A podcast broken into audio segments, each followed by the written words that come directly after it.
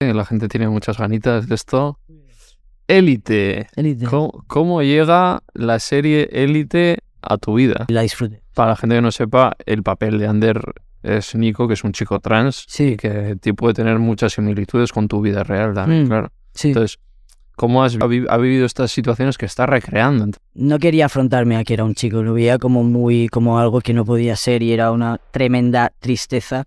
Pero em, la primera vez que lo noté fue cuatro o cinco años y después lo dejé, lo eso es lo que digo, lo dejé correr. Eh, crecí, me intenté en la medida de lo posible adaptarme a la sociedad, lo que la sociedad esperaba de mí. Eh, me estoy dando cuenta que tengo un papel muy importante y quiero aprovecharlo y hacerlo lo mejor posible. Y em, a veces es duro porque em, no sé, o sea, no quiero herir a nadie, pero quiero ayudar a todo el mundo.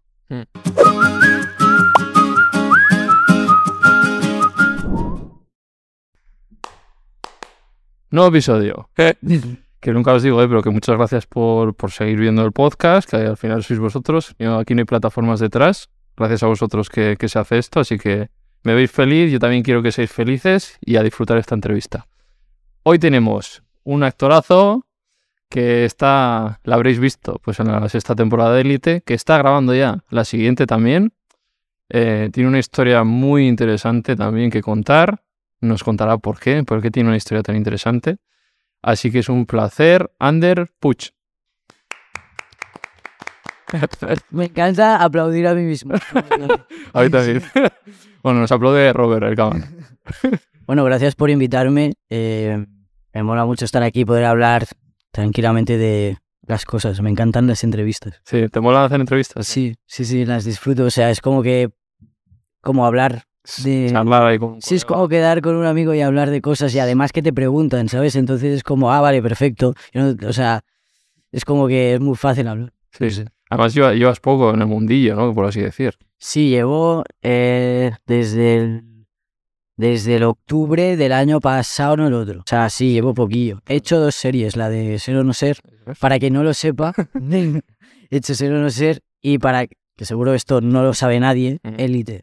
Y también algo de esp- espabilados puede ser. Sí, pero esto es, es en realidad no, no hice nada. O sea, eso fue como un, un extra que yo hice un día Ah, que me, que me, que me dijeron, necesitamos figurantes, tal. Y entonces fui y, y fui un día de figurante en, esas, en un capítulo de esa serie. Eso es que lo pusieron mis repres y, y, y en realidad Ya. no es nada. claro.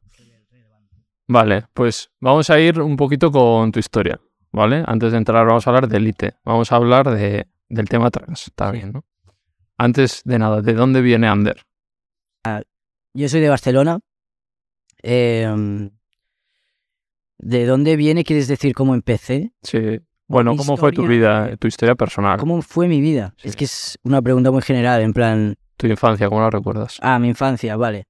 Mi infancia creo que ahora cuando la veo y la miro atrás es como que me gusta mucho porque mm, tenía libertad de expresión y tenía como no había la vida no era lo mismo que lo que como la veía después, o sea, veía la vida de una manera que no solo porque era un niño, sino o sea, un niño di- digo de ser pequeño, sino que veía la vida como algo mucho más bueno y positivo de lo que después se transformó. Y, mm, y por eso vuelvo muchas veces a mi infancia y por eso como recuerdo muchas fotos mías de pequeño, por eso también em, las muestro mucho a la gente, las comparto, porque un poco eh, cuando yo era pequeño es como, es donde veo mi fortaleza un poco y donde me refuerzo para, para, para decir como sigo siendo este, pero no, no te estoy hablando solo de género, sino es Mm. que esto del género me afectó a ver la vida diferente después. Es solamente que cuando yo me veo cuando era pequeño me veo como muy como como yo realmente soy como muy puro y veo no sé de dónde vengo. Más Es- allá del género, ¿no? Sí, y, me, y quiero tenerlo presente, y me gusta tenerlo presente. Vale, Hay, hay personas trans que no quieren igual, que no tienen fotos suyas o... Ya. No, pues que yo cuando era niño, o sea, yo hacía lo que quería con mi pelo, con mi apariencia, con, con mi actitud. O sea, yo decía lo que me gustaba, lo que quería. Y claramente se veía que no tenía, o sea, no era una, o sea, ¿sabes? En plan, yo era tal cual y... Y no sé eso. Para la gente que igual está de, de qué están concretamente hablando, o sea, para si quieres contar que eres un chico trans, Sí, exacto. O sea, soy un. Para quien no lo sepa, que soy un, soy un chico trans y que. Y que. O sea, para quien no sepa ya quién es, qué es eso, porque también hay gente de eso, voy a explicar. Un chico trans es una persona que nace con genitales femeninos, o sea, genitales asociados a las, a las, a las mujeres, y, pero en realidad es un chico. Entonces, claro, yo crecí y no entendía, no me gustaba. em, hay mucha presión social. Yo fui a un cole que, o sea, era un cole como muy. Era un poco burbuja mi colegio, ¿sabes? La ESO, la primaria, era un poco burbuja, todo el mundo era un poco, pues siempre lo mismo, los populares son los populares, los frikis son los frikis, los chicos son los chicos, las chicas son las chicas, y si no había no, mucha diversidad. o- no, no había. Tú no podías hacerlo. Tú no podías ser artístico, que es lo que era yo. O no podías decir que, que eras un chico. Claro. No podías. No encajabas. Y no molaba no encajar en ese tiempo. Era como. Tienes que encajar porque si no, que, que te vas a pasar todos los patios, los patios solos. Te vas a pasar. ¿Sabes? Aún así, sí que es verdad que conservo a- algún, algunos pocos amigos de ahí. Pero. Y no estoy diciendo que el cole fue, fue malo, no estoy diciendo eso, es solamente que es eso, no tenías, no tenías libertad para, para, para sentirte bien. Y más una persona como yo, que soy una persona como que creo que mi punto fuerte está en lo artístico, ¿sabes? Vale, ¿y cuándo te das tu cuenta de que algo no encaja? O sea, Yo, o sea, la primera vez que, que sentí eso fue a lo mejor con cuatro o cinco años. ¿te ¿y tú te acuerdas? Sí, me acuerdo perfectamente que mm, sí, que lo sentía mucho dentro de mí y pero yo era muy pequeño, ¿sabes? Y yo tenía muy idealizados a, mis padres y, era como que yo solo les hacía caso y quería como hacerlos contentos y seguir las reglas que, que ellos me decían porque eran los mayores y yo creía que eso era lo que tenía que hacer. Entonces, ellos obviamente, ellos no, ellos, para ellos yo no era un, no era un chico. Y entonces sentía que si yo también les decía que, que me sentía así, los iba a decepcionar o a veces yo había hecho algún comentario a mi madre de que mm, no quería ir a una boda con vestido, quería ponerme unos tejanos y tal y llevarlos y llevar eso a lo mejor un poco más mayor y a veces me, me gustaba llevar como los tejanos caídos, como un rapero, ¿sabes? Me encantaba eso, pero mi madre era como que no me miraba y decía, pero es que pareces un chico. Y cuando me decía eso, me descubría y me daba mucha vergüenza porque no estaba afrontando ese problema. Y cuando decía eso me mataba, ¿sabes? Mm. Entonces por eso es como que lo... No sé si me estoy Sí, sí, sí, súper bien, sí. entonces es como que no quería afrontarme a que era un chico, lo veía como muy, como algo que no podía ser y era una tremenda tristeza. Pero em, la primera vez que lo noté fue cuatro o cinco años y después lo dejé, lo, eso es lo que digo, lo dejé correr. Eh, crecí, me intenté en la medida de lo posible adaptarme a la sociedad, lo que la sociedad esperaba de mí. Eh, fueron uno- unos, unos años que no... ¿Sobre qué años hablamos? eh, yo creo que pues de los nueve a los diez, nueve, ocho, de los ocho, yo creo siete, de siete años a los dieciséis, fue una etapa un poco, un poco contradictoria, un poco confusa, mm, infeliz y no sé cómo pasé, no sé cómo sobreviví, pero bueno, aquí estamos. Eso. Y, Pues sí, que de- yo creo que desde los 7 a los 17 años fue, fue un... Pasaste como en automático, ¿no? Pues venga, hay que... Sí, eh, sí. Sí, sí. y, y- pero claro, esos años tendrían que ser estas, ¿no? O sea, que... Porque ya empiezas como a socializar de, yo qué sé, con amoríos, con amigos, con no sé... No, no, me privé de eso totalmente. O sea, creo que empecé a vivir por mi cuenta a los 17. A los 17, sí. Y que te aislaste un poco entonces en esos años, ¿o? Sí, fue como que, mm, o sea, s- me iba a las fiestas de la gente eh, y tal, pero era como, era como una... Para la gente que no entiende, ¿cómo te puedes sentir? O sea, O sea, te sientes como en una... como...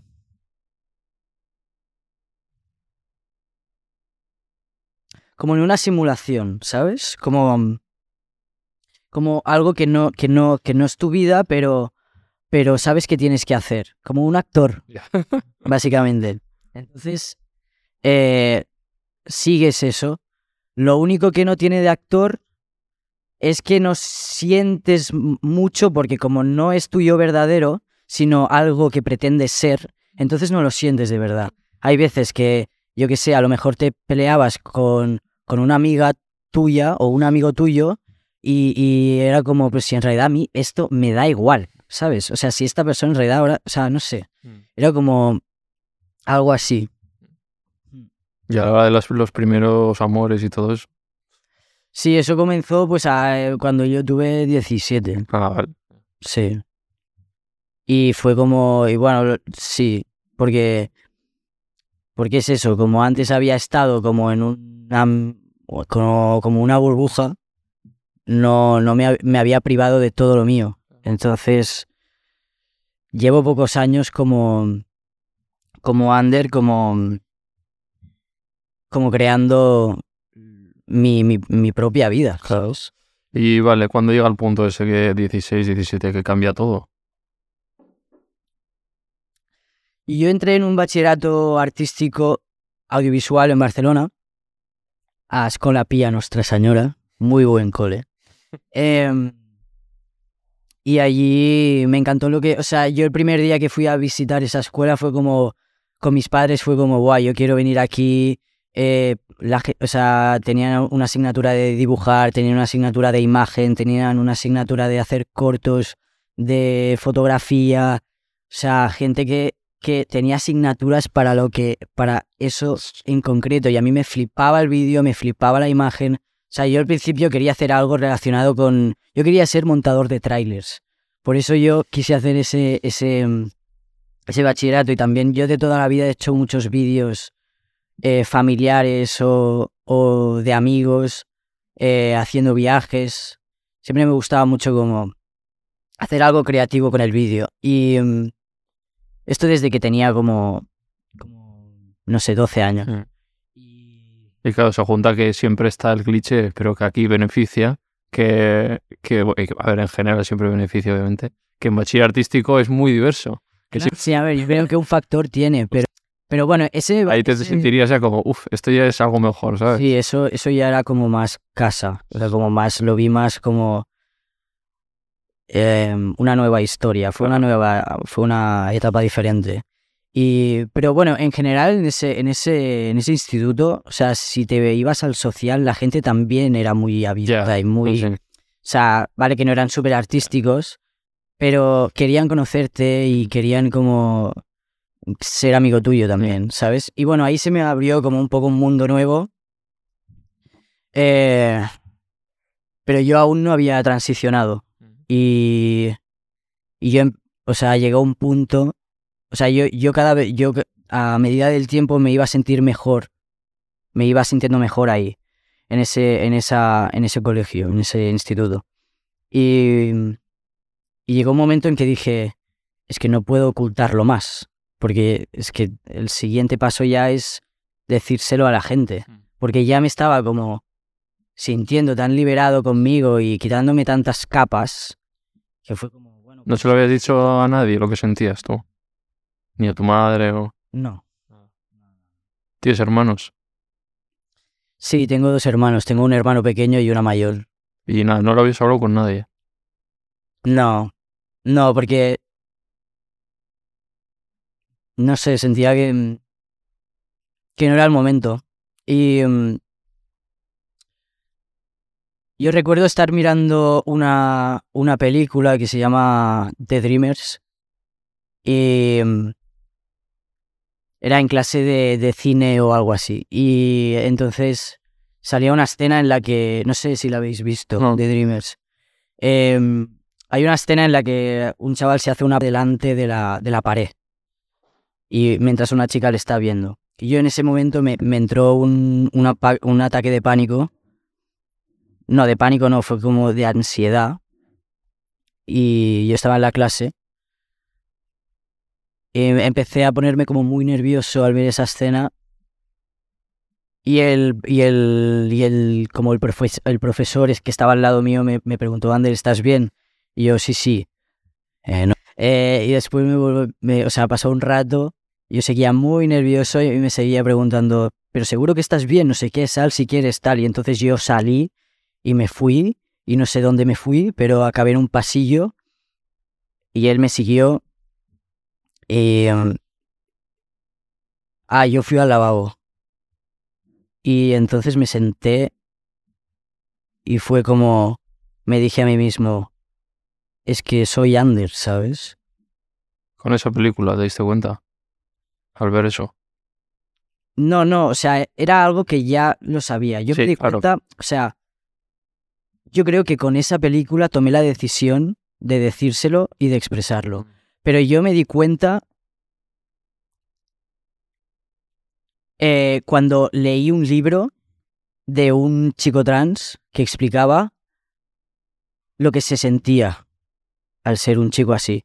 ¿Qué Y yo me sentí- Seguro que luego me preguntan qué libro, si sabes. Sí, eh, es un libro que se llama Amar y Timar y tiene diferentes entrevistas de eh, gente que gente diversa. Y hay una entrevista que es de un chico trans que dijo algo como hubo como una frase como muy concreta que a mí me que yo dije que es verdad, ¿sabes? Y, y entonces me di cuenta de que yo era un chico, o sea, que yo era un chico trans y que tenía que afrontarme. Y al profe este se lo dijiste entonces. Sí. Pero el, o sea, la idea de que soy un chico es que siempre está, ha Sí, estado claro, en mi cabeza, ¿sabes? Pero ha sido como, en la vida he tenido como diferentes, em, diferentes inputs que han sido como, dilo ya, ¿sabes? Em, afróntate a esto. Y la gente me, y me dice, es que eres muy valiente. Yo digo, es que, es que, no sé, me han venido muchas veces mensajes de dilo ya, ¿sabes? Entonces tampoco ha sido tan, no sé. Y sí, entonces eh, me di cuenta de que era Ander, volví a la clase y el director me dijo, ¿estás bien? Y yo estaba como llorando, medio llorando y le dije que era un chico trans. Y entonces desde aquí él ya me, me ayudó como en, en todo, sí, se involucró mucho conmigo, se comportó muy bien conmigo, me ayudó mucho, me regaló también un libro, creo. Em, sí, me regaló un libro y sí, Ser- Sergi Pérez me ayudó mucho. Ahora la gente dirá, joder, ¿por qué esa escena concretamente le hizo?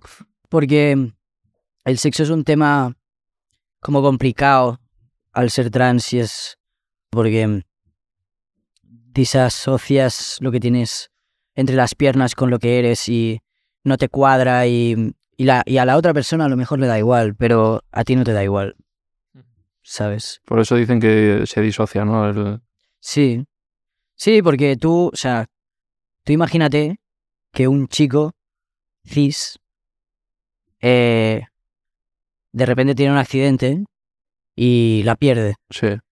Y entonces le dicen, bueno, venga, haz tu vida normal. Tú, ¿cómo, cómo, o sea, no tienes algo y es como... Entonces yo creo que eso es un poco lo que nos pasa. Mm. Y ahí empezaste con los cambios. Sí, empecé con los cambios. eh, ¿Le dijiste a tus padres o cómo? Sí, sí, sí. Yo le dije, primero llamé a mi madre y le, le, le dije, "Ma- mamá, es que, yo, es, que yo soy un chico. Y ella decía, bueno, vale, no pasa nada. En plan, súper chill. Nosotros ya sabíamos, o sea, no, ella no me dijo eso, pero me dijo que como que se olía que, que yo iba que yo iba en ese camino o que ¿Qué podía pasar? Sí que podía pasar y que le cuadraba. O sea, no, mi madre me conoce mucho, ¿sabes? Te ha parido. Claro. Ha parido, tú. Se lo sabe tú. Las madres lo saben todo. Eh, Joder, pues qué guay que te, que te, ¿sabes? Porque otras personas, hasta que de repente lo tienen que aceptar todo el proceso, sí, todavía se te sumaría más lento. Pero si ya, venga, va, vamos contigo, sí, yo no, yo siempre tuve- he tenido la, la suerte de contar con mi familia, claro. Que me han aceptado en todo. Y mi padre me acuerdo que empezó a buscar información sobre el tema para informarse porque no tenía ni ideas. Yo me pongo de cuando soy sea padre también, digo, que será raro también, ¿sabes? Porque yo qué sé, Ya. tu, tu niña o tu niño, Claro. de repente ya no lo ves diferente, ¿sabes? Ya, yo creo que, o sea, hay que, o sea, hay que actuar con normalidad. O sea, yo, tú tienes un hijo, pues un hijo, ¿no? O una niña, una niña. Pero bueno, o sea, es que al final no, es respons- no fue responsabilidad de mis, de mis padres, fue responsabilidad mía. Entonces, si, si alguien tiene un hijo trans, pues, pues el hijo ya hará su... Claro. su Y, y aquí lo importante es la felicidad. Si tu hijo es feliz y Claro, y aquí tú el papel que tienes, que no es informarte, sino es, bueno, también, ¿no? Pero es más el aceptar, el, el, el abrazar igualmente de la misma manera. total. Y lo que te he dicho, como intentar no ponerle más peso y cuanto más fácil se lo pongas y más esto, mejor. Luego tú haz tu movida en la cabeza que te... Exacto, sí. Pero a él no le pongas más o a ella. Sí, porque eres una figura como la primera figura para él o para ella. Entonces contará contigo. Vale. ¿Y cómo fue todo ese proceso? Fue largo. El DNI me costó un huevo. Eh, conseguir Sí, ¿eh? todo cambiado. ¿Qué era lo lo que más te querías hacer ya? O sea, que decías, "Pf, venga, quiero empezar ya esto, tío. Eh, las hormonas. Sí. Sí. Porque quería empezar a, a, a sentir unas hormonas que fueran acompañadas con, con mi manera de ser, con mi manera de, de, de- de hacer, de, ¿sabes? No sé. De, y quería, o sea, obviamente había una parte de hype por los, las cosas físicas, Sí. obviamente, pero no era lo único. O sea, eso es lo que la gente, hay mucha gente que se lo piensa, que, ah, es que tú quieres hormonarte porque quieres eh, una jaula y no quieres eh, pelo en el pecho, tío, a mí me da, me, me da igual el pelo en el pecho, es solo que quiero sentirme con esa energía masculina que me, que me, que me, que me toca Claro. y que tú tienes y que yo no, ¿sabes? Entonces eso, yo creo que las hormonas y después yo creo que fue eh, la operación de mastectomía. Eso me urgió mucho. Sí. Sí. Y eh, te- tiene que ser durete, ¿no?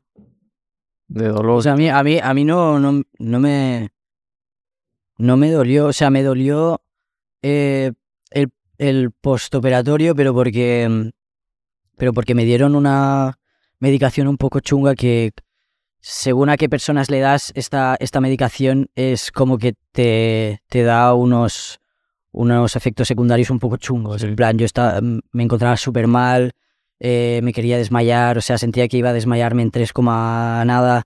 Eh, mis padres estaban en la habitación toda la noche. Me dieron una medicación un poco chunga, pero bueno, no, fue bien. sí. Fue bien, sí. Y ahí ya entonces ya mejor, ¿no? Sí, sí, Con sí. todas estas cosas. Sí, sí, sí, mucho mejor. O sea, me encuentro como renovado, como... Estoy muy bien, la verdad. Y es que hay como dos vidas. ¿Dos vidas? ¿A qué te refieres? Una antes de... Sí.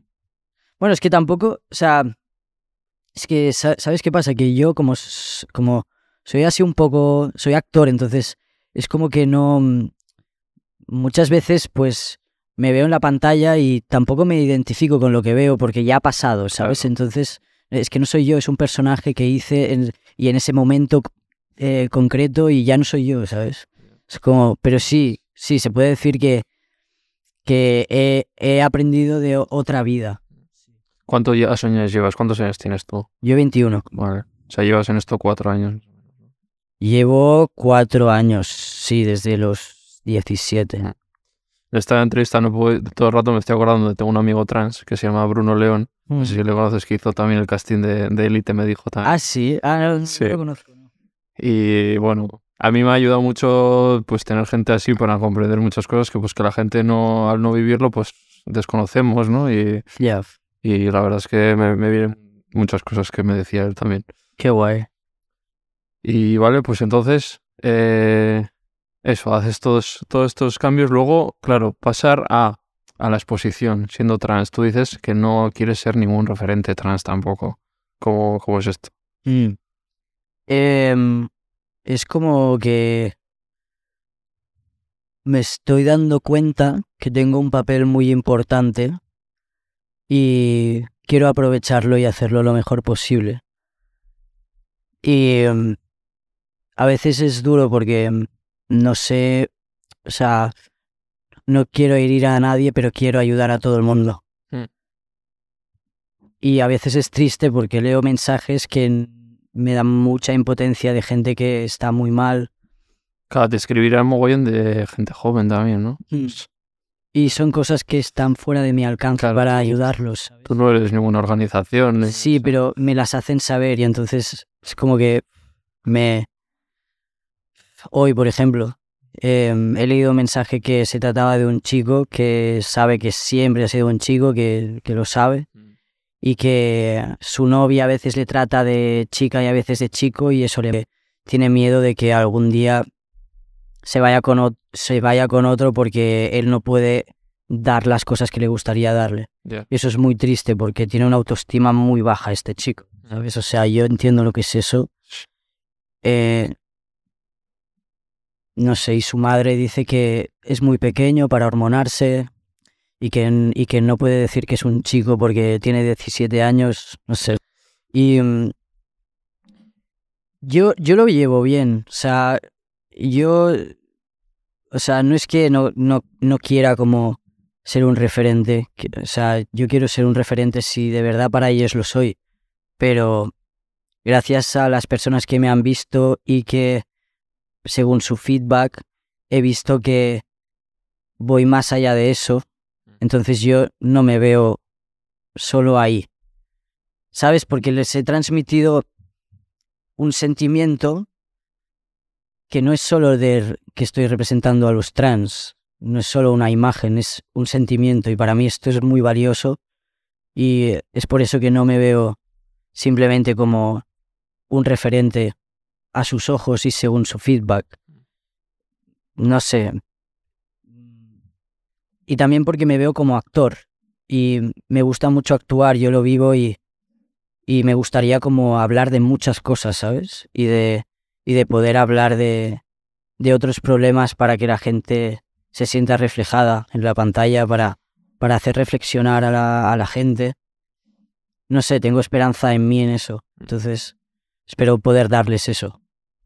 Vale, y claro, hemos hablado de todo esto. ¿Cómo vives la contraposición? O sea, es que a todo esto que todo el mundo en general lo puede entender bien, pero es que hay otra parte de, de mucha gente que no, no respeta vuestra realidad o que no la entiende. O sea, ¿cómo es esto? ¿Cómo lo vives?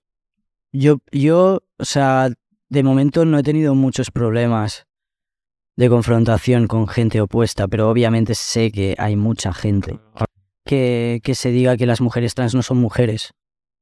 Esto no me parece bien. No me parece bien. Intenta tú llevar su sufrimiento, intenta tú llevar su vida a ver cómo lo haces. Dicen, ellas si- no saben si- lo que es ser mujer, te dicen.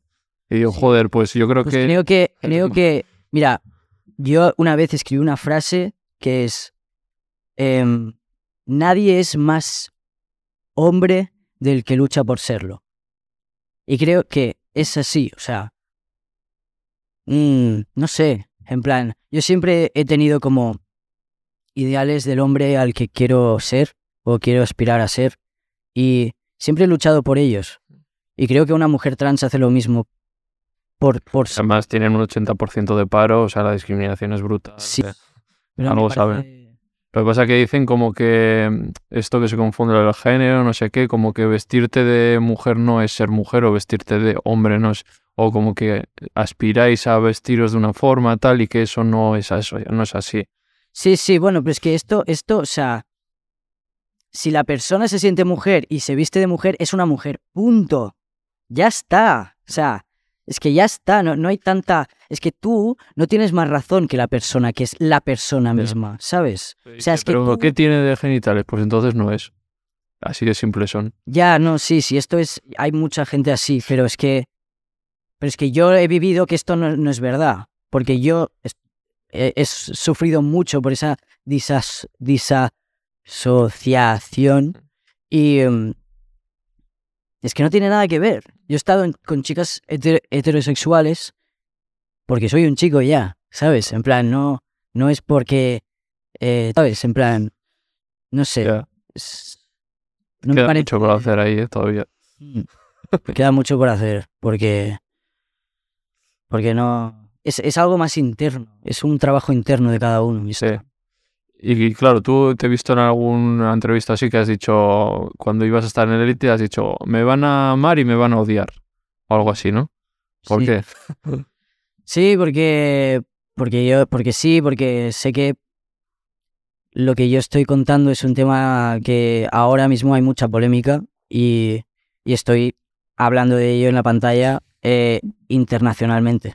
Entonces, como me estoy metiendo en el ajo, en el ajo de, de- de todo, ¿sabes? Claro, porque ahí Elite lo ve todo el mundo. O sea, se pone a ver Netflix y pu- puede haber gente súper rancia Sí, y decir, pero ¿qué hace este tío ahí, no? Sí, y además que estoy hablando de sexo, estoy hablando de, del sufrimiento trans, de, de cuando tienes pareja, las relaciones, eh, que si operarse, que si no operarse, o sea, me estoy metiendo en el ajo. Y por supuesto hay gente que no le va a parecer bien algo de mí o que va en contra de los trans o de lo que estoy diciendo, pero yo estoy seguro de lo que digo porque tengo ex- mi experiencia y, y es a lo que me agarro. Así que...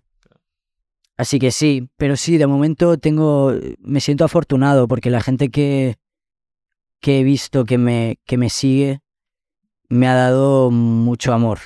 Más que odio, ¿no? Sí. Y pero te habrá caído hate, comentarios. Pues no, ¿No? muchos, la verdad, aún. Twitter no tienes. no. Claro, por eso.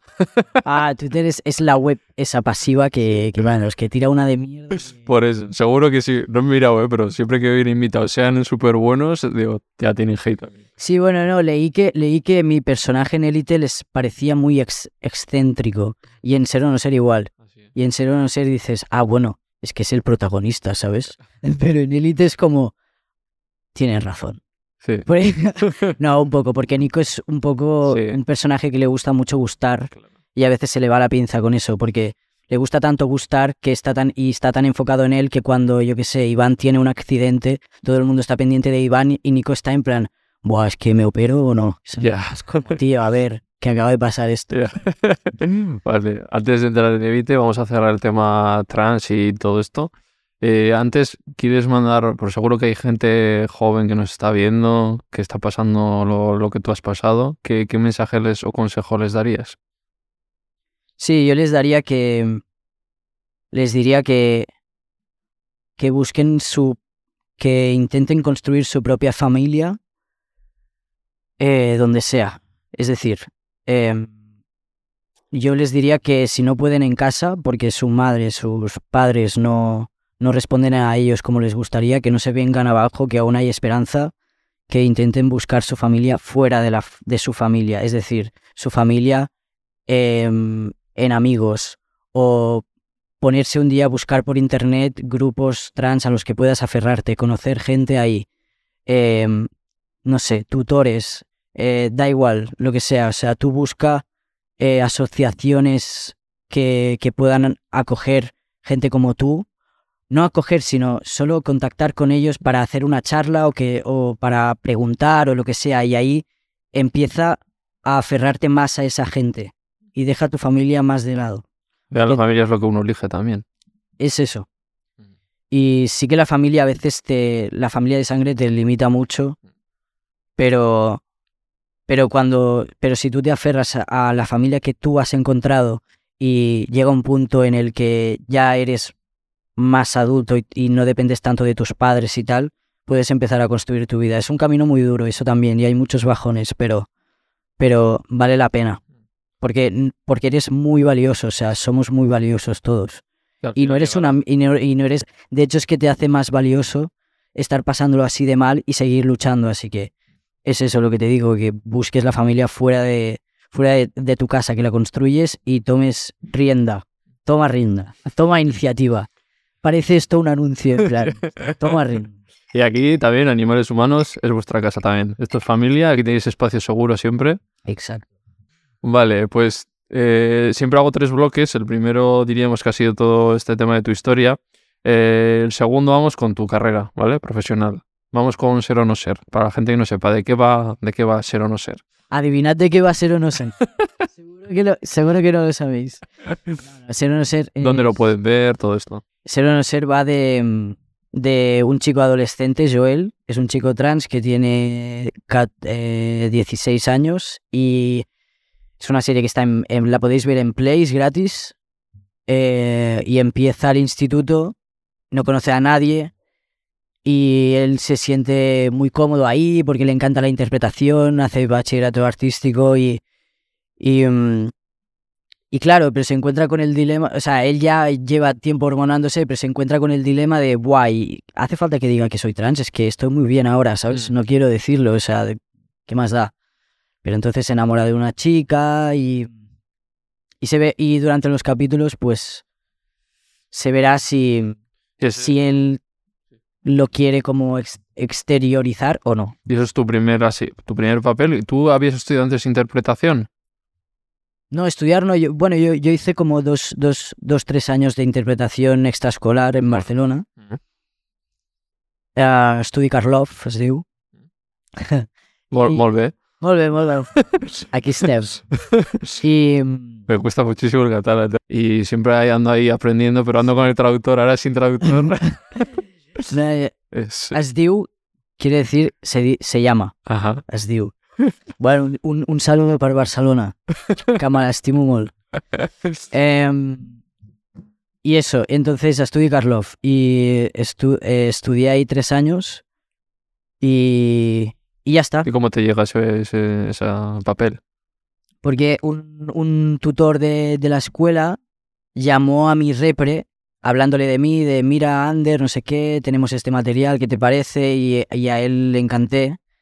Entonces me llamó y me dijo, creo que podemos trabajar mucho juntos, creo que, que a mí me encantas, podríamos, no sé, puedes, puedes, venir, eh, puedes eh, entrar en mi agencia y yo te represento. Y yo, claro que sí, yo en, esa, en ese momento estaba, estaba, estaba buscando un representante. De hecho, ya había como escrito varias veces a representantes eh, diciéndoles que era, que era un chico, que quería actuar, que tenía este material, que no sé qué, si estaba interesado que, que me lo dijera.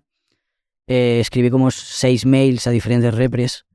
Pero entonces me llegó su, la llamada de, de, de Deme, mi, mi repre, y, y desde entonces curré con él y entonces empecé a hacer castings. Estuvimos un año que no tuve trabajo y, al, y después en, en septiembre me, me vino Ser o No Ser. Bueno, antes, pero Mm. fue un es que Ser o No Ser fue un proceso de casting que se prolongó por la pandemia, Mm. pero por ahí. ¿Y cómo, qué, qué tal la experiencia? Entrar ahí. Fue, fue un poco eh, síndrome del impostor, la verdad. Porque yo dos días antes estaba currando en, en un kiosco. Entonces fue como eh, entrar en los estudios de MediaPro y, ver que todo el mundo quería conocerte porque eres el actor principal. O sea, era, no sé, surrealista. Y no sabía si podía cargar con ello, ¿sabes? Los primeros días era como, wow, eh, vale, esto, o sea, me encanta actuar y tal, pero eh, me han puesto como en el centro del huracán y tengo que hacer una serie y... Pero no, la verdad es que con los días también hablé mucho con, con Yasmina, que, es, que era nuestra coach ¿eh? de actores, y, y ver como que ella confiaba mucho en mí, y me lo decía mucho, y entonces me sentía ya muy bien conmigo, porque a veces se necesita eso, ¿sabes? A veces los actores necesitamos un poco de... de mm, bueno, en realidad todos, de, de, de poner coraje, de, de que tú puedes hacerlo, de que lo haces muy bien, ¿sabes? Solo un poco para que, para que puedas salir adelante eso. Y eso es lo que me pasó. Vale, pues vamos con el segundo bloque. La gente tiene muchas ganitas de esto. Oh Chan, chan. Élite. Élite. ¿Cómo, cómo llega la serie Élite a tu vida? Yo estaba, esta- estaba ensayando Ser o No Ser cuando me llegó la separata del, del primer casting de Élite. Y lo- así que lo grabé, lo envié. A la siguiente semana que aún estaba de ensayos, me dijeron que me querían ver en Madrid. Diego Betancor y, y el otro no, eh, no me acuerdo de quién más. Bueno, Diego. em, entonces me fui un viernes después de ensayar a Madrid. Y... Ah, no, me fui todo el día a Madrid. Me, me quedé todo el día en la calle del pez, ahí, haciendo el pez durante todo el día. Comiendo una... eh, de turista total, ¿eh? Sí. Porque yo hacía que no venía a Madrid desde hace, no sé, a lo mejor 10 años. Sí. Y nada, em, eso, me pasé todo el día por la calle del pez. Y cuando tuve mi, mi de esto, mi, mi audición, la hice muy bien, salí contento. Y, y una semana después estaba yo grabando Ser o No Ser un nocturno, me llaman y me dicen, ah, no, no, no, aún no estaba grabando Ser o No Ser. Me, me llamaron un día que yo estaba por el tren o algo así y me dijeron, em, escucha, que, que seguramente eh, mi, mi repre me lo dijo. Seguramente vas a ser uno de los protagonistas de Élite. Y yo, wow, ¿qué? Me han escogido. No sabía, o sea, desde ese momento no, como no, no proyectaba eso que podía pasar. Bueno, sí, en la, en la audición de Madrid sí que lo empezaba a proyectar, pero decía como, como lo vaya a hacer. Te salió muy bien el casting. Que era alguna escena. Era una escena con, a- con el personaje de Ari. Vale. que es que están que Nico la lleva fuera y le pide un coche para que se vaya. Em, sí, me había, me, me había, me había ido bien, pero era élite, ¿sabes? Tampoco te lo planteas que te escojan, es como es tan grande que dices es que cualquiera puede ser mejor que yo, cualquiera puede gustar mejor que yo. Pero sabías que era para un chico trans el papel. Sí. Claro, eso también supongo que influye, pero igualmente para mí fue Sí, pero bueno, que yo lo, lo que, lo que te he dicho antes, que mi, que mi amigo Bruno hizo el casting y me dice, le digo, "Joder, estaríais pocos. Y me dice, también te digo que en ese, en ese casting estaban todos los trans de... Claro, de España. De España. sí. Y, mm, y eso, y entonces yo ahí empecé como, wow, en serio, y- y ya empecé a proyectar que podía pasar eso. Y una semana después sí que estaba grabando Ser o No Ser en los nocturnos, me llamaron y me dijeron que...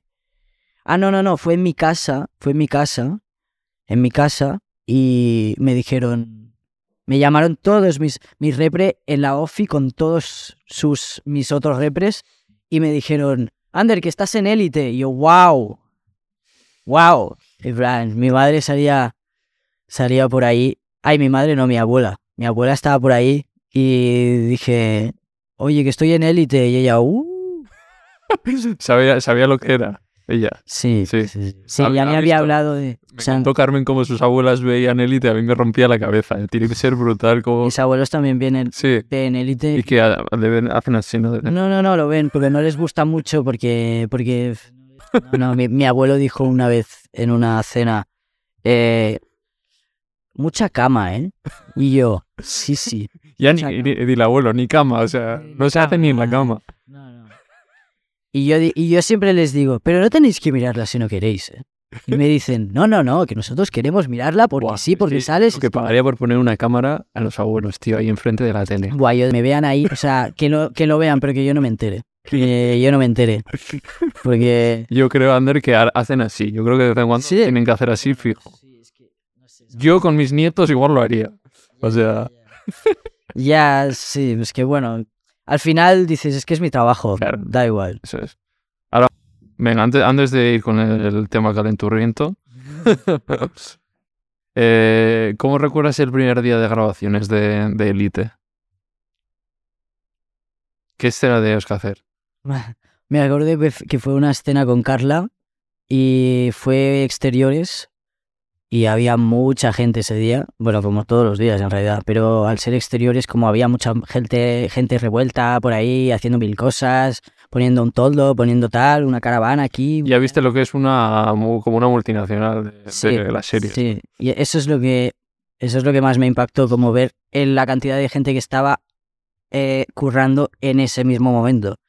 Eh, sí, fue fue ¿Estás nervioso? estaba nervioso, pero lo controlé bastante bien porque la escena al final quedó bien y no parecía nervioso.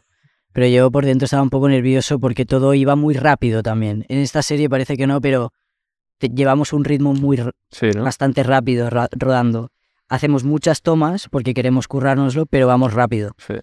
Y, mm, y, y fue con Carla y yo me acuerdo que me trababa o a, o a veces me trababa y me decía, no pasa nada, no sé qué. Pero a mí lo que me mató es que llegué a set y vinieron como, que ahora ya es que lo veo súper normal, pero vinieron como cinco personas a hacerme de todo. Es decir, tocarme el pelo, ponerme tal, no sé qué, eh, esto así, tal, en los zapatos, espera, quítale esto, ponle esto, eh, dale una vuelta, que le toco aquí, ¿sabes? Como muy loco. Y me quedé como, wow, en serio no ser, solo me venía eh, José y Soso, que son los, los Sí. de Maki y, la- y de Pelu, ¿no? Y mm, bueno, un saludo también para Emma, Emma Makeup, que también estaba ahí en Ser o No Ser. Eh, y bueno, Tiene que que... estar todo impoluto. Sois la élite, entonces. Sí, sí, sí, sí. Y, tam- y bueno, entonces empezamos a rodar y cuando dijeron acción, todo el mundo callado. Y era como... Pero si hace un segundo estabais todos a- haciendo ¿no? ruido y ahora yo tengo que hablar, era como, wow. O sea, era como algo un poco que no me había, no, no sé, no había estado en un set tan, tan ruidoso y con tanta gente haciendo no sé qué y cuando se callan todos pendientes de mí, ¿sabes? Era como, era como, que ser de repente todas las focos hacia ti. Sí, sí, y, y no, no sé. Entonces tenía que hablar yo y se me hizo como. Eso se me hizo como. Eh, eh, Raro eh, ese. eh, Sí. Sí, pero ya, ya me acostumbré. Ya me acostumbré. ¿Y cuál es la, la escena que más te ha molado? Vamos con las que más te han gustado primero. ¿De rodar o de, o de ver? De rodar. Um, me gustó mucho rodar cuando primero me voy a acostar con Ari. Nico que se acuesta con Ari y Ari le rechaza. Me gusta, me gustó mucho esa escena. Sí. Sí, Sí, a mí mira que tendría que ser impactante para ti también. Sí, era impactante, pero por eso me gustó, porque, porque era como, sabía, o sea, me, em, me puse muy en serio como en la situación y, y, y me sentí como que realmente lo estaba haciendo muy bien, actuando y la disfruté. Para la gente que no sepa, el papel de Ander es Nico, que es un chico trans Sí, que ti- puede tener muchas similitudes con tu vida real también, Mm. claro. sí, Entonces, ¿cómo has, yo cuando te veía en la serie digo, ojo, este chico igual ha, vi- ha vivido estas situaciones que está recreando, entonces digo, es ya. complicado en parte también. Sí, pero también tiene un... O Sí, sea, te es- ayuda es porque dices, sí. esto me lo sé, sé qué emoción es, pero a la vez es como, igual me emociono de más porque no quiero recordarlo. y Ya, no sé. sí. No, pero. O sea, te, había estas dos caras, ¿no? Como que te pudiera afectar negativamente y que la, la escena se desbordara, o que tú te desbordaras, o, o que te ayudara y saber controlarlo. Mm. Lo supe controlar. Sí que me afectó. O sea, después de la escena me, quedé- me quedaba como tocado. Me quedaba como. eh, como en un, en un sitio que no estaba antes de dolor, de volver a, a revivir cierto rechazo de mi cuerpo, de relaciones que he tenido, de chicas que me han gustado. Eh, pero no me quedé, o sea, fui, fui capaz de no quedarme ahí, ¿sabes? Y me, me ganan las ganas de más de contarlo Claro. a la gente que de irme a mi casa a llorar por eso. Vale, ¿y cuál es tu peor escena? O lo que dices, uff, La peor escena. Ah, espera, tengo que decir una escena que me gustó mucho también, que es en grupo en el capítulo 3, que estamos todos como bailando, Ah, justo me la vi, me la vi ayer otra vez. fumando weeds y Sí, que están bailando Carmen con eh, eh, con, con Martina. Martínez. eso, Sí. Eh, esa escena fue, fue como... Todos estábamos muy cansados ese día, pero fue muy guay de rodar. Claro, que fue como muy entre todos, era una fiesta, nos pusieron música, bailamos entre eh, Sí. en la cama. Yo me lo pasé muy bien. Sí, ¿no? Y después una, una, una que sea que haya sido muy pesada. Mm, yo creo que a lo mejor. eh, las que eran exteriores a veces eran muy pesadas porque, porque hacía un frío ahí. Este año también estamos pasando un frío que flipas, en serio. Ya es que justo os toca rodar en los meses de, de frío, claro. Sí. Y y sí, yo creo que en las que he pasado frío, que eran exteriores como, yo que sé, escenas que se rodaban en el patio del colegio o algo así, Mm, ¿sabes? No te sé decir una concreta. Luego me he fijado también que, eh, por ejemplo, la escena que tienes que va Ari a tu casa y, hablas con tu familia y tal, con tus padres, como que ellos súper buen rollo y, y justo me has dicho que tus padres eran igual, o sea que Sí. también encima, o sea, clavado. Sí, sí, sí, sí, es verdad. Sí, sí que la actitud de la familia se parece un poco a la... A ver, no es como la mía, ¿sabes? No, no es la misma actitud, pero sí que el como el apoyar, el claro que sí, el tira para adelante, yo te apoyo, yo te ayudo, no te preocupes, sí. Mis Sí. padres sin duda son así. Vale, eh, bueno, vamos, eh, luego las escenas de que esto ya me, me habló Carmen, porque Sí. las tenemos como idealizados los de fuera, de decir, joder, qué- bien se lo pasan, ¿no? Pero que luego, amigo, que es un tostazo también, que es, es un baile. Eh. ¿Y tú cómo lo has vivido tú? Pues muy guay, muy bien. O sea, creo que eh, con- las tomé con mucha tranquilidad. Sí que había como muy mucho tema de coordinación, de em, ahora estamos, ahora estamos aquí en esta posición, después tú te pones aquí o, y tú haces esto, tú pones una mano aquí. O sea, todo está coordinadísimo porque eh, los planos van cambiando y cuando un plano te enfoca la mano es que esta mano sabe que tiene que ir ahí. O sea, pero, pero no complicado, ¿eh? O sea, a mí me, me gustó mucho rodarlas. Sí, las, y las... Ella me decía que era frío, ¿para ti también es frío? No, para mí es lo contrario. Vale, vale, porque digo, pues entonces seré yo um, el raro, No, pero... para mí... A ver, es que a mí no me han tocado personas que, que hayan sido, buah, es que no. Ya. O sea, Yo qué sé. a ver, esa- claro, es que todo es entrar en situación. Todo es entrar en, en situación con la otra persona, con conectar con la otra persona y después salir de ahí. No digo que te pongas Sí. Ojo, que aquí te van a meter salseo con la Ari, ¿eh? no, pero no digo que te pongas. Es solamente que, Claro, todo el mundo no es- mirándote. Simplemente, pues, la piel ahí, uy, claro, y la, pero a ver, hay, hay, seguro que hay actores que les ha pasado esto. Creo que no es, no es, no es algo que, no es algo que, que es- tienes que, o sea, no es el objetivo. El Sí. objetivo es, em, pues intentar hacer la coreografía con y, y intentar mostrar pasión o mostrar más cariño mostrar y con estas palabras en la cabeza vas intentando demostrarlo hacia la otra persona, pero no es, eh, no es eso. ¿sabes? Sí. Eh, pero no, las disfruté mucho porque son escenas diferentes de trabajar y, y comunicarse es muy... Se puede decir muchas cosas también y lo he, lo he encontrado interesante. Sí. Y a veces todo es más carnal o a veces cada uno, o a veces dos personas están, pero cada uno eh, no está pendiente del otro, sino que está en su movida. O sea, hay muchas maneras de contar algo y lo encuentro muy interesante porque hay mucho subtexto. Solo he visto mucho hablando con directores que me lo han contado.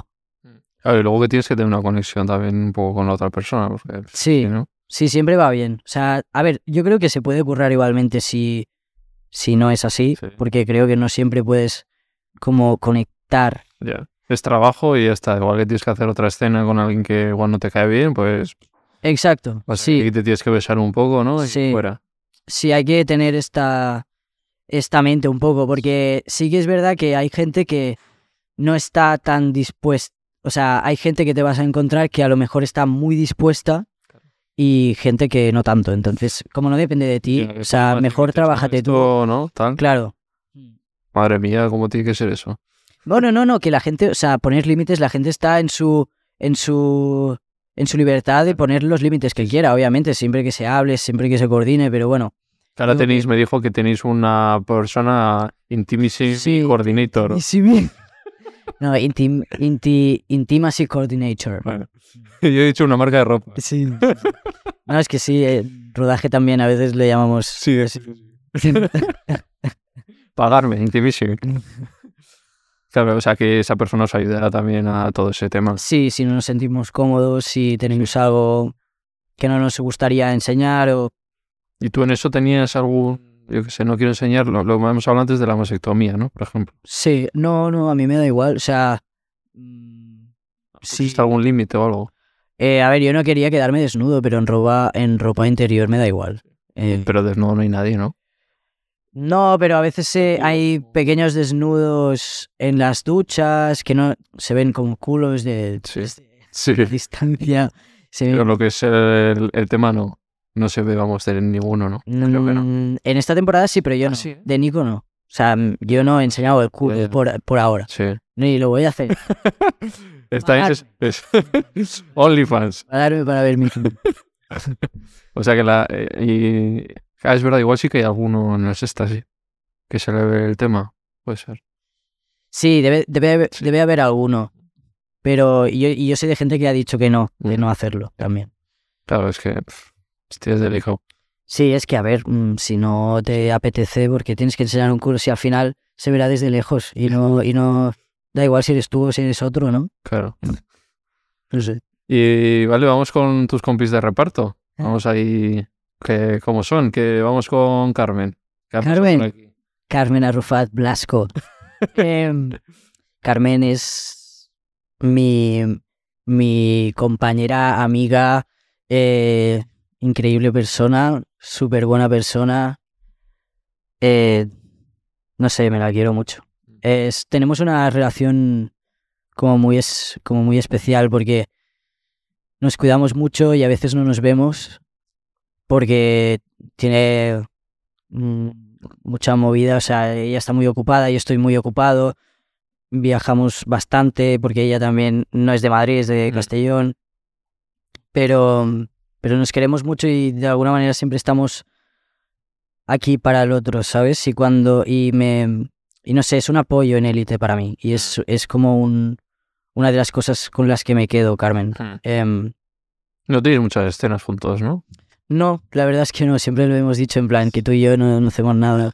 En la séptima tampoco. En la séptima hay algo, pero no, poco. pero poco. No, Algo pero muy poco. De grupo, ¿no? Tal. Sí, pero no hay, no tenemos una como una reacción en la serie, es verdad. Sí.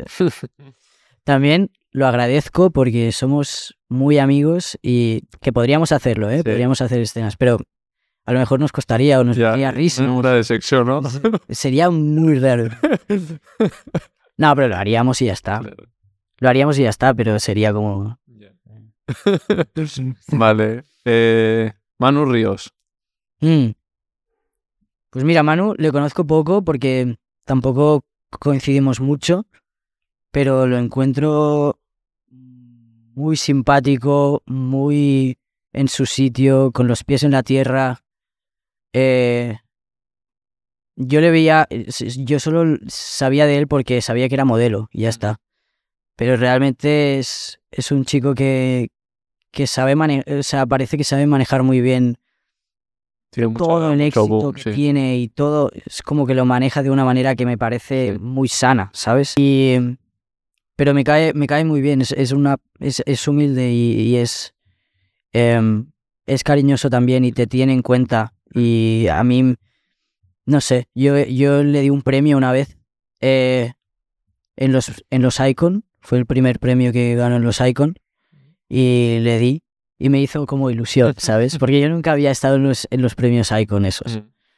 Y conocí al, al jefe de los premios Icon y bueno, Es igual que hay una nominación, Ander. eh, bueno, sí, ya, ya le dije yo más, no, no, pero, pero, no sé, Te llevas bien con todo el elenco en general. o sea, Sí. Hay buen rollo, ¿no?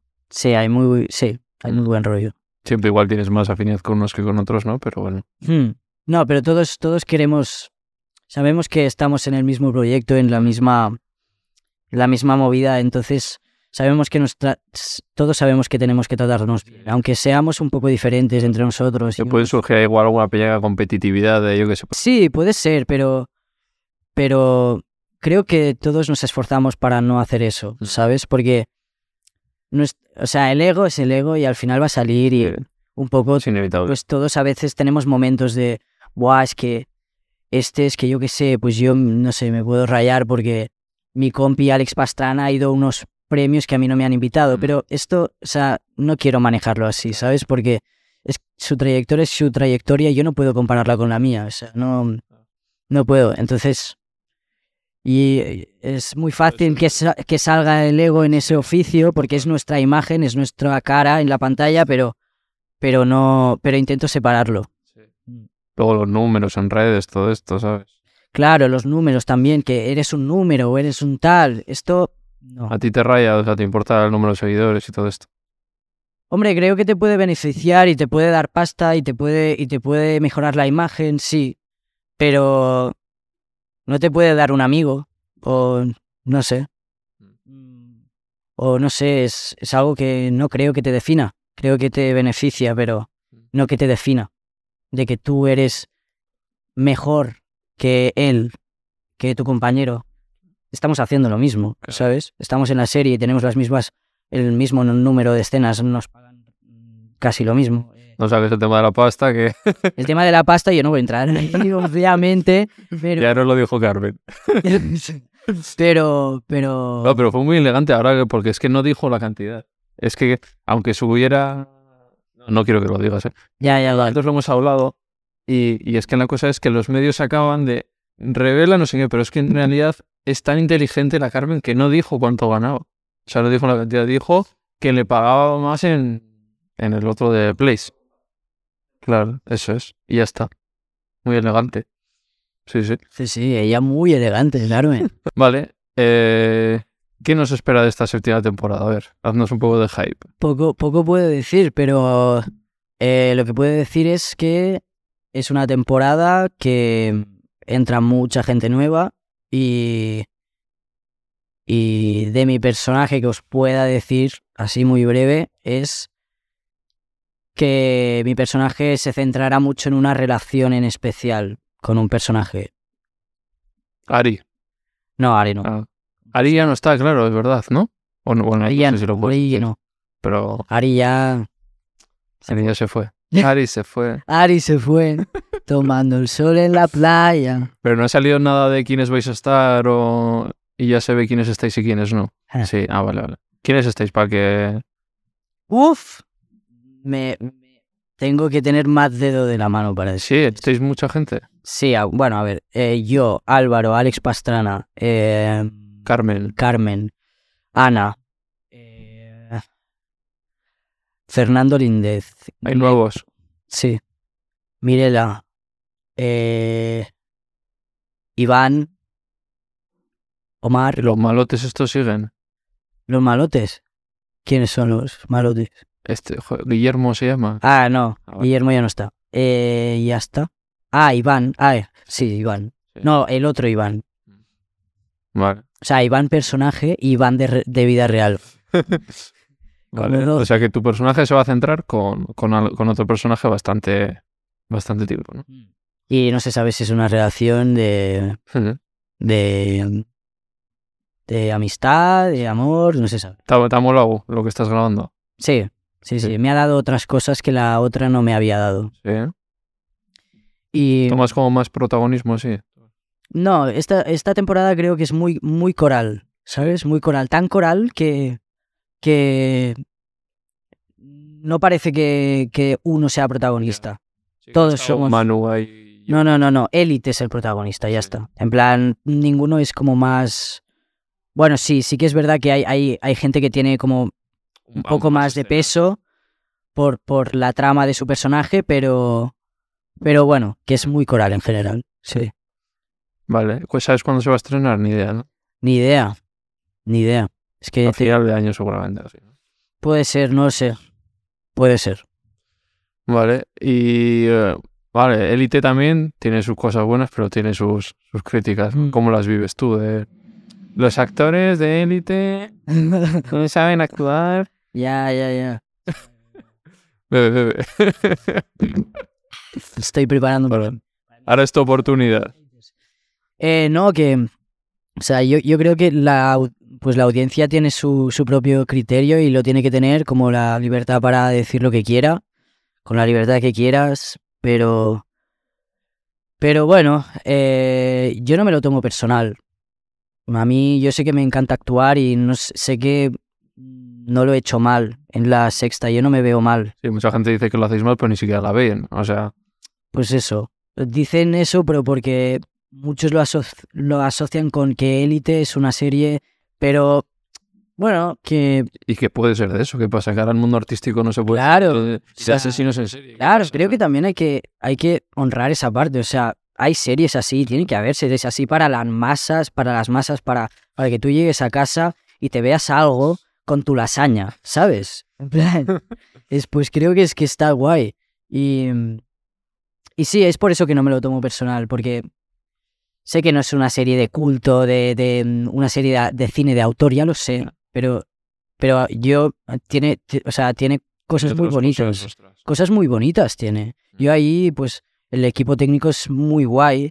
em, son muy buenas personas. eh, em, no sé, me, me, me ayuda todo el mundo. Todo el mundo es como me acoge. Siempre me he sentido muy acogido ahí. eh, he hablado de las cosas que he estado más inseguro ahí. He hecho amigos ahí. Tengo a Carmen, tengo a Álvaro. Tengo... Yo creo que ha cambiado mucho yo, porque yo en otros podcasts hace, hace tiempo, de cuando salía el tema de Elite, es verdad, yo decía, joder, es que el casting, macho, parece que lo han hecho de, para modelos, venga, tú no tienes 1,90 tal, pero lo guay de estas, a las que más me han gustado a mí han sido esta última temporada, porque he visto por fin una diversidad de personajes. Exacto, ya no, o sea, sí, el, Que puedes contar algo que no es real, que sí, que son ricos, que ya sabemos, que es que no es real. Sí, bueno, pero también una parte de ello es que la gente ahí, pues, pues entra gente que es un poco modelo, pero ¿por qué no tampoco, o sea, em, como gente guapa, pero es que, bueno, es el patrón de élite. ¿Sabes? No puedes hacer Pero ha cambiado bastante, ¿no? Y las Sí, historias, obviamente. y la trama del fútbol, esto de salir del armario y todo eso, me Sí. pareció brutal. Sí, es muy guay eso. Y que eso hace- es algo muy, muy reciente. Claro, este tema. y hay que tener valor para sacar ese tema sabiendo que se está viendo en todo el mundo, ¿eh? Entonces, bueno, eso en mi, mi posición ha cambiado, es verdad. Sí, Yo era un poco más crítico. Yo, yo, yo también lo vi en la sexta, que, que, que yo, eh, o sea, para mí mis compañeros tienen mucho talento, ¿sabes? Para mí todos actúan muy bien. Desde los ensayos, que todo el mundo se abría ahí a, a como a expresarse en diferentes ejercicios, es que todo el mundo es- y tenía la iniciativa de hacerlo bien. Nadie estaba ahí en plan, qué rollo, que no sé qué, que esto me da pereza, tal, o... o no. ¿Y cómo te ves en un futuro? ¿Quieres seguir en élite? ¿Piensas de estos actores que dicen, "Va, me van a encasillar? No, no, no creo que me encasille. Yo quiero, o sea, yo ahora estoy muy bien en élite y a ver qué pasa, a ver qué tal, pero, pero bueno, supongo que algún día tendré que dejar el nido también. eh, ¿O te romperán el nido? que esto, claro, yo no sabía, pero esto ya me dijo, oye, que pues, puedes tener un contrato, pero es que luego, pues, esto varía matan- mucho. matan en el guion, en el guion del episodio 5. Esto tenéis los actores. Paso la que- página y Con, lo- con lo que convivir, claro. Es, Sí. No, no tengo miedo, la verdad. Que venga lo que tenga que venir.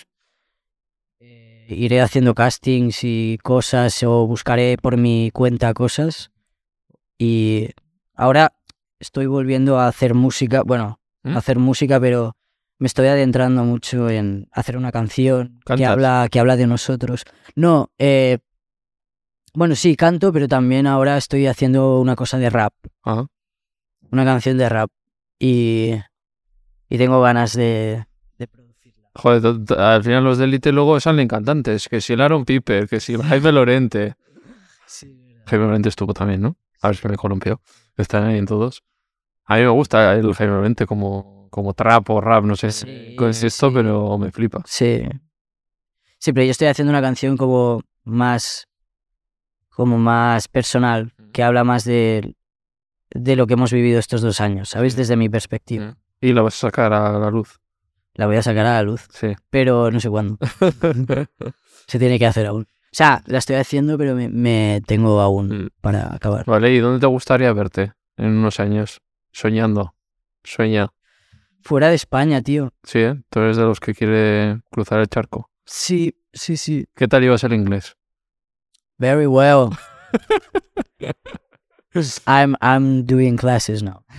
¿Estás formado de- de- en general de interpretación de lengua, de idiomas?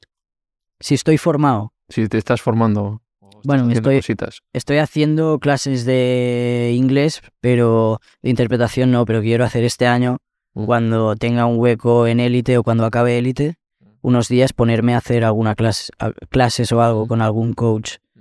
porque no quiero como quiero reciclarme, ¿sabes? A veces como actor tienes que reciclarte y no y no seguir haciendo los m- comportándote y actuando con los mismos patrones que, ya, que llevas haciendo un año. O sea, al final cojo sticks y... con- Sí, acabas, acabas siendo muy monótono para la cámara y porque estás acostumbrado a ella. Entonces hay que, hay, hay como que romper eso y, y buscar otras maneras de moverte o de expresarte o de decir una palabra o de hacer una pausa. Hay que, hay que como investigar otros caminos.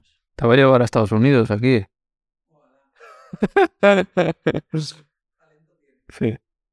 Ojalá, la verdad, sí. O sea que empezarás a hacer castings o, o intentar, ¿no? Ir para allá.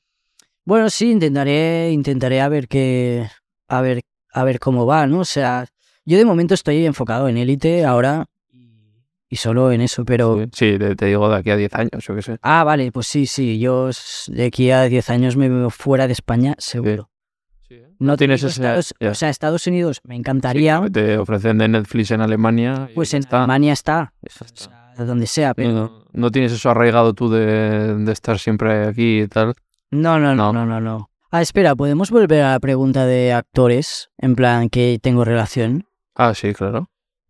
me llevo muy bien con, con uno nuevo, que es Gleb. Ah, no sé quién, ¿eh? Eh, tengo como varias escenas con él y es guay porque es como que me río todo el rato con él. En plan, como que nos reímos entre nosotros y antes de grabar hacemos como una cara rara. Es como que conecto con él, ¿sabes? Y O sea, están guay esas escenas, porque si ya conectas. sí, tenemos el mismo humor. No sé, mola mucho. Gleb. Gleb, Gleb, Gleb Abrosimov, es ruso. es ruso. Ah. Vale, vale. ¿Has visto qué diversidad? También hay ahora un ruso, ¿eh? Claro, sí, de todo. Falta, falta un, un suizo. Sí. Vale, ¿y de quiénes son tus referentes a nivel de interpretación? River Phoenix. River Phoenix. ¿El hermano de Joaquín Phoenix? Sí. Pero está... está... Está. Is dead. is dead. Sí, sí, lo sé. Está- Pero. Falleció, sí, sí. Es que para que para nosotros el nuestro fan es Joaquín Phoenix, pero no, no solo por interpretación obviamente, sino porque es vegano y es muy activo en la lucha por Sí, los animales. sí, sí. Y River también lo era. lo. River lo era mucho. Bueno, su Claro, él se hizo por él. Joaquín creo que se hizo por River. Sí. Sí, bueno, es que Joaquín yo creo que ha vivido un poco em, impactado por su muerte. No sé. Em, O sea que él, eh, fíjate. Mm. Sí, me, me siento muy identificado con él y admiro como, como su interpretación, como su pureza, como su... No sé, parecía... Había, había algo de él que, que dejó en su legado que, que me atrae mucho, ¿sabes? Y, y como persona y es algo que yo aspiro a ser también, ¿sabes? Tienes que ser vegano entonces, ¿eh? si tienes que ser como él, Verdura, todos los días. Brócoli. eh, alguien de aquí, Alguien de España. Que digas, joder, cómo me gusta la carrera que lleva esta persona. Bueno, es que, a ver. Eh, sí, hay uno, pero es muy grande. Bueno, Bardem. Siempre ha estado como haciendo películas, siempre como se ha esforzado mucho, es- se le ve una persona como que es muy humana también, porque tiene, seguramente tiene sus problemas, sus cosas, y aún así, pues es capaz de reconocerlo y como seguir en esa, en esa línea de, de grandeza y de profesionalidad interpretativa. Es como Mm. ¿y los houses? los houses, pues no sé, no tanto, No tanto. no. Yo pues, si fuera como actor me molaría, me mola la carrera del Mario. Sí, Sí, no sé, cada vez le veo mejor. Sí, tío. no, no, no, a ver, sí, a mí... Sí, sí, sí, sí, él se ha puesto, se, ha- se ve co- como que se ha puesto mucho las pilas en estos últimos años. Sí, los actores que han pasado por aquí mayores también me han dicho, se ve una evolución, se ve que se ha puesto a currar en serio. Sí, o sea, de hecho he pensado por un momento Mario, pero... Pero no, creo que en realidad no, creo que es más Bardem. Vale. Pues eso, eh, vamos con el tercer bloque, pilares fundamentales de tu vida a día de hoy. Mi familia, eh, mi casa, ¿Vives aquí en Madrid? sí, mi casa en Tirso. ¿Vives tú solo? Eh, no, vivo con una compañera. Es que en Madrid es complicado, ¿eh? Sí, Pues, es muy complicado, muy caro. fíjate, hasta los de élite no pueden vivir solos, ¿eh? Así están. Em, em, mi mejor amiga Dorian, que es fotógrafa, que me hace también fotos a veces, es mi mejor amiga. Y puede- pueden ser cosas también. Mm. Vale, mi libro de ahora. ¿Estás escribiendo un libro? No, no, no, bueno, eh, un libro de, de. de. Bueno, no, mi libreta y mi boli para escribir. Eso es Eso escribir un pilar. Sí, me- o sea, siempre hay que escribir. Sí, ¿eh? Yo creo que sí. Dice la gente que viene muy bien, ¿no? Como para sacar las... Es muy terapéutico. Sí, ¿no? Sí, es como Sí, muy. me da pereza, pero es que Es verte. lo hago en notas, pero no es lo mismo, creo, ¿no? No, sí, Sí, puede ser lo mismo. Sí, sí, sí. O sea, yo creo que es muy, muy terapéutico porque eh, como que te ves reflejado. Mm. Lo que, o sea, si lo haces bien, en plan, sinceramente, te ves reflejado y puedes entenderte mejor, ¿sabes? Entonces desde ahí puedes como tomar mejores decisiones o motivarte o no motivarte o ponerte triste o, o hacer un poema y no sé, en plan a mí me, me mola mucho para hacer arte y también para entenderme a mí porque hay, hay, hay etapas en mi vida que no me entiendo nada, que no sé qué estoy haciendo, que estoy esquivando un, un montón de problemas o de cosas y me pongo a escribir y, y a veces veo esas cosas. Y eh, claro, estando aquí en Madrid, que eres mucho de salir tú, de ir a eventos, de no sé qué, o... Sí, Sí. bueno, sí, sí, hemos pasado una temporada, yo y Miguel y Dani, basta, y Deme bastante, bastante Sí. heavy. Sí, Claro, también lo que dices, que te has perdido años y que ahora supongo que te apetecerá recuperar, ¿no? De... eso es lo que, eso es lo que estoy notando mucho, que, tío, he pasado años en plan, en automático y ahora tengo mucho tiempo para, es que estoy como un poco flipando porque estoy, estoy como descubriendo muchas cosas de mí y de, y de la vida y de, y de las relaciones que quiero y, no sé, es, es, muy, es muy emocionante. Y, y sí, hemos tenido muchos eventos también por la salida de Élite, fue muy tocha. Y tuvimos que, que bueno, tuvimos mucha prensa eh, y nosotros in- intentamos hacer la máxima posible. Eh, nos invitaron también a eventos. Eh, y muy guay, estoy, estoy descubriendo el mundillo en la industria del cine. ¿Te poco reconocen mucho cuando vas a sitios y Bueno, sí, sí, cómo lo llevas? Bien, bien, sí. Bueno, a ver, a veces no pasa, ¿eh? Pero, pero a veces vas caminando y hay, y hay una chica que te dice, tú eres el de élite, una foto. O por ejemplo, si estás en Gran Vía cinco minutos, seguro que hay, que hay alguien que te viene y te dice algo. Sí, Sí. Pero bien, ¿no? sí, sí, muy bien, en plan, a mí me gusta. Vale, que se me ha pasado antes, eh, tío, me dijo, hablando con Bruno, le dije ibas a venir y tal, y me dijo, a mí me molaría preguntarle qué le parece eh, el tema trans, el componente de clase, para la hora de hacer la transición. Porque dice, a mí, por ejemplo, pues me ha costado riñón y medio ¿El componente de clase a qué te refieres? el componente de dónde vienes o qué familia tienes a la hora de transicionar, ¿sabes? Porque hay gente que, que no puede o que Mm. costearte muchas cosas que no puedes. Sí, bueno, no es algo exagerado. Sobre todo con las hormonas. Pero igual más la masetomía o... Eso sí, porque eso, o vas para. te pones a la cola de la seguridad social que tardan como siete años en llamarte, o vas por la privada y ya lo pagas de una. Pero claro, pagar eso, ¿quién puede pagarlo? ¿Sabes? Entonces, eh, sí, es, es, un, es un dilema ahí que, que ha- habría que poner algún, algún tipo de remedio o algo para que público eso se facilitara más. Ahora ya está. ¿Cómo vais a poner yo que estoy para no sé qué y ponéis eso público? Pues no, también es un aspecto mental, ¿no? También Ya. es una necesidad. Es una necesidad, sí. Y sí, no, no todo el mundo se lo puede permitir. Hay gente que, que trabaja para, para, para costearlo, hay gente que se, se pasa años. Sí, hay gente que lo pasa mal. Eh, eh, en mi caso, claro, he, te- he tenido suerte, ¿no? Pero Y luego tu papel en Elite, claro, justo refleja a alguien que se lo podrá permitir también, claro. Claro. Sí, porque eso es privil- privilegio total, élite. Pero también está bien, ¿sabes? Porque yo también, en cierto sentido, soy un chico privil- privileg- privilegiado, lo he sido toda mi vida. Con la familia que tengo, Mm. donde he nacido, donde me he criado, a la educación que me han dado, o sea, Mm. yo he tenido mucho privilegio.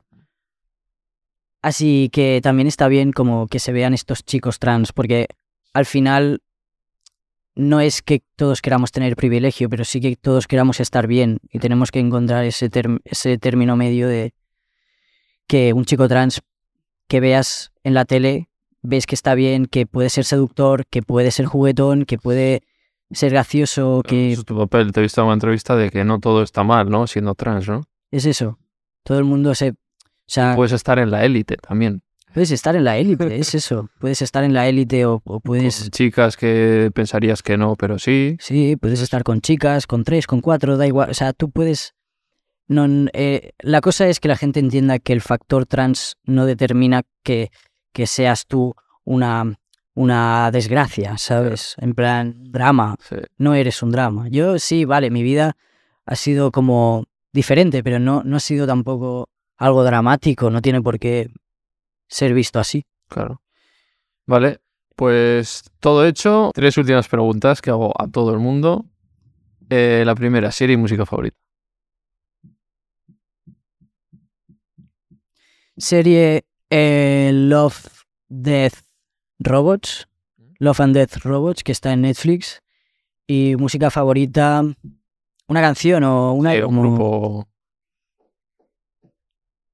¿Qué pasa? ¿Qué pasa? Es que no hay entrevista que yo no, haya dicho ese grupo. O sea, no hay entrevista No. que yo en un o dos años no haya dicho Pues este- yo no lo he visto, mira que me, me he leído y me he visto. O sea, es que los que me estáis viendo ya lo sabéis. No, no tengo ni que.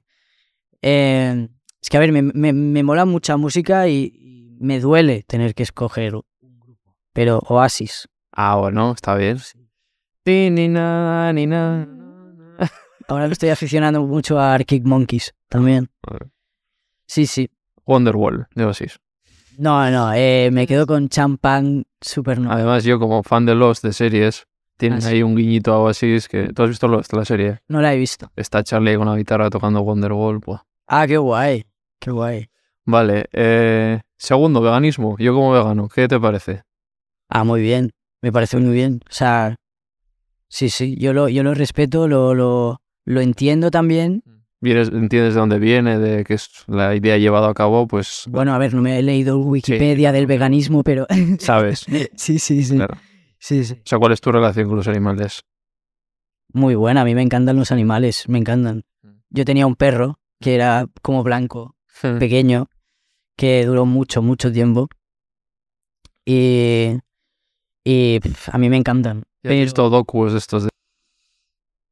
Me he visto algunas cosas, algunos vídeos. Doku Doku en sí, como es un doku, no, pero me he visto cosas que me ha enseñado gente y. mm, y no, no, no mola, no mola un huevo. A veces llevar a cabo eso, lo que no nos mola. ¿Y has pensado alguna vez en decir, jo, igual... Sí, lo he pensado, pero yo, es- yo una vez, o sea, conocí una chica que también llevaba toda la vida Sí. siendo vegetariana o vegana, no sé Sí. ahora qué era. Y. mm, y. Sea, ¿crees que es posible? Sí, claro que sí, pero yo no estoy acostumbrado y creo que es un cambio muy drástico en tu alimentación que tienes que ir muy con cuidado. Y Es más fácil de lo que pensamos tú. Sí, seguramente sí, porque tú sabes más que eso.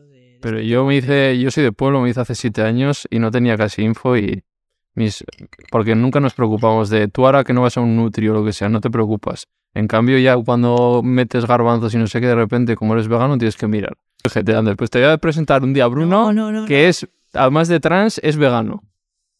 Es que claro, ya sabes qué pasa que yo no, a mí no me han, no me han, no me han dicho nada, o sea, no me han como educado en eso, este tema, eso, ¿sabes? No tengo ni idea, hablo desde la ignorancia. Yo- Yo de verdad que, que, que hablo desde la ignorancia y a lo mejor. Es, otra- es otra opresión que hay que vivirla, o sea, que hay que entender y investigar. Es- es Sí, sí, sí, y que mundo- yo no digo que yo algún día pues a lo Claro. mejor me hago vegano. Pero cuando yo tenga tiempo para a lo mejor poder concentrarme más en mi alimentación, que tenga una vida más estable que la que tengo ahora, a lo mejor me lo planteo. Pues ¿sabes? yo te voy a ayudar, ¿sabes cómo? Te voy a dar mi libro. Ah, que tienes un libro. He hecho un libro. Ah, pensaba, pensaba que ese libro te lo estabas leyendo y estaba por ahí, ¿sabes? En plan, ah, No, mira, no, este no. se dejado aquí. Mira, ahí tienes la info para cuando un día digas, me he acordado de Ibai. ¿Me lo dejas en No, serio? no, te lo regalo. Ah, muchas gracias. tío, ya. Es con prólogo de una actriz que seguramente conoces, Luego de Clara Lago, qué guay. que es vegana también. Y los beneficios van donados para el santuario donde trabaja este señor. Clara Lago, la actriz. Sí, Qué guay. es vegana. O sea que, mira, si un día le conoces, dile, ¿qué tal esto es veganismo? Hay Y el gluten tampoco. tú. Sí, sí, sí, gluten es vegetal, sí. Pero digo, por ejemplo, chocolate. Sí, sí, es cacao, sí. O sea, un brownie, 50%, por ejemplo. un brownie sí. Si no lleva leche, sí. Es que en sí el chocolate debería ser ve- vegano, lo que pasa es que luego le echan la leche. Ah, sí. Tercera y última pregunta. Invita a alguien aquí.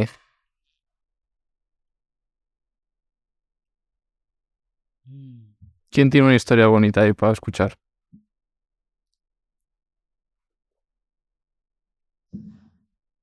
Ah. Uf. A ver.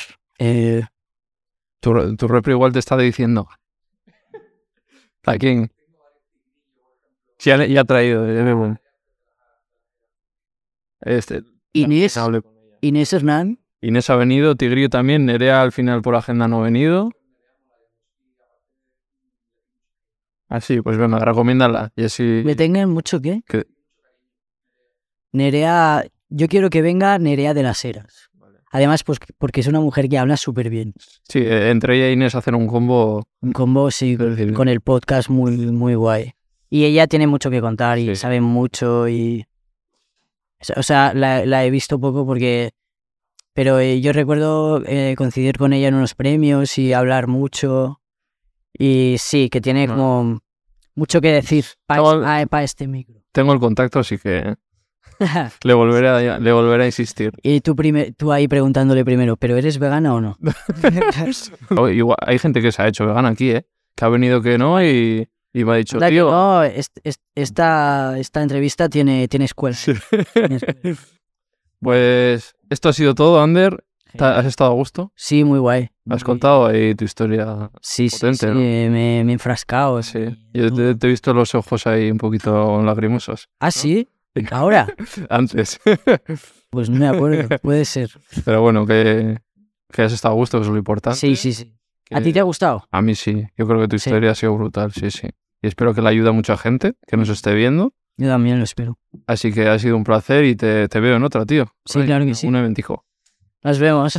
Gracias, chao. Chao.